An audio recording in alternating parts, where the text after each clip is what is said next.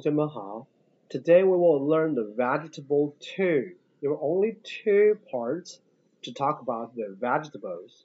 There are some words related to our life. So you guys can follow the words and to find the words in your grocery store. Okay, please remember that I use the grocery store, not supermarket. But actually, we will talk about the supermarket or we will mention the supermarket in the following classes.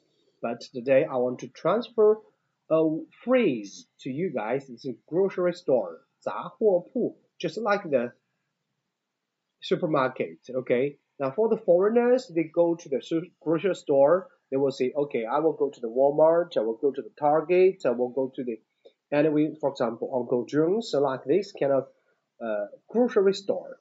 That means in the grocery store they can buy all the things they can they need. Okay. Now next one, please look at the words. Take a look at this one. It's a tomato. Tomato. Okay. Now please pay special attention to my pronunciation. I use the tomato. Okay. Not a tomato.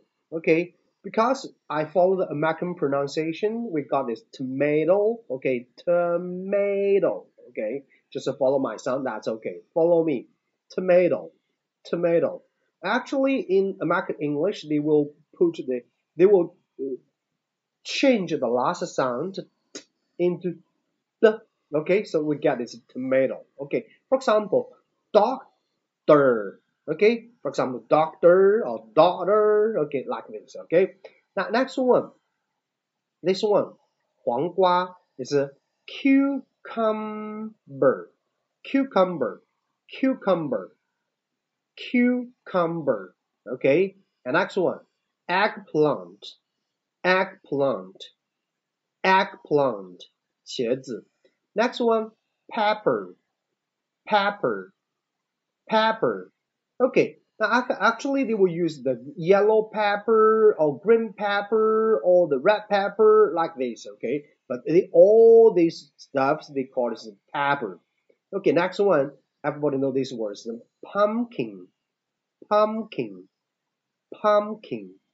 The next one, potato, potato, potato.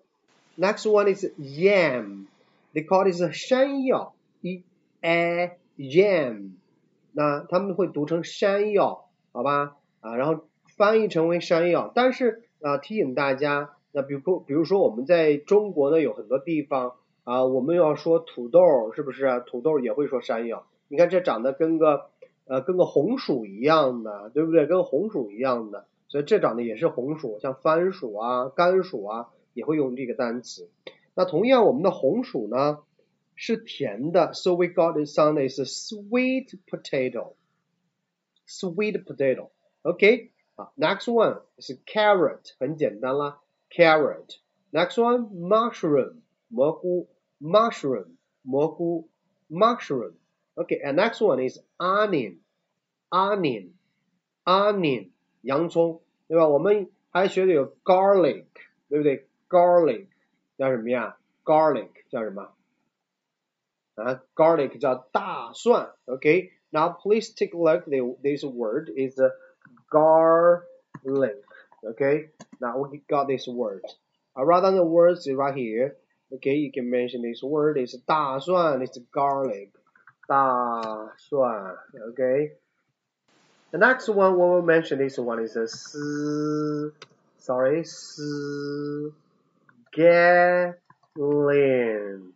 Okay. Look at this word, scallion. Okay, scallion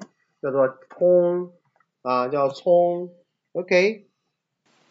Next one is ginger. Okay, ginger. Okay. 啊，当然这个我们不用大写了，用小写就可以，对不对？Ginger 就是我们的姜啊，我们吃的生姜，用的生姜. Okay. So this one is garlic。